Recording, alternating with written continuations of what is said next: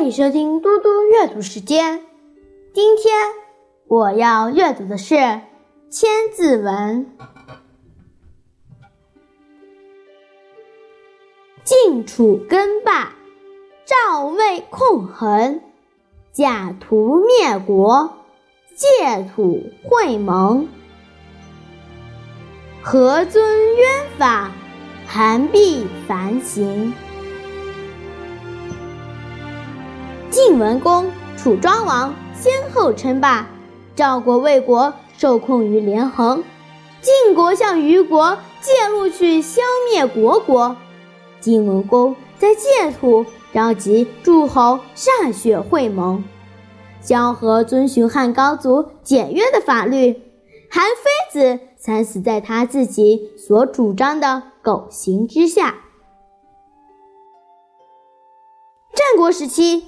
秦国由于成功的实施了商鞅变法，成为当时最强大的国家。东方六国为了共同对抗秦国，建立了政治联盟，称为合纵。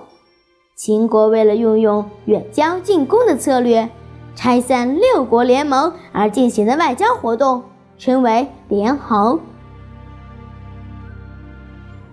我现在来为大家讲一个故事。虫王齿韩。春秋时期，晋献公想要扩充自己的实力和地盘，准备派兵消灭虢国。可是，在晋国和虢国之间隔着一个虞国，讨伐虢国必须借道虞地。大夫苟晞写记说，虞国国姬是一个贪图小利的人。只要我们送他美玉和宝马，他不会不答应的。当虞国国君看见到晋国送的礼物时，顿时心花怒放，当时就满口答应下来。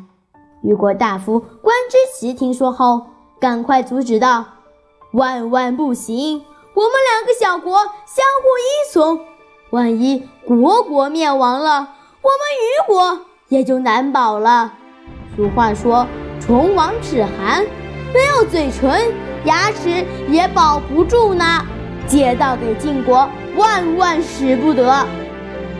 但是虞国国君听不进去大臣的劝阻，果然晋国国君借道虞国，消灭了虢国后，随后又灭了虞国。谢谢大家，我们下次再见。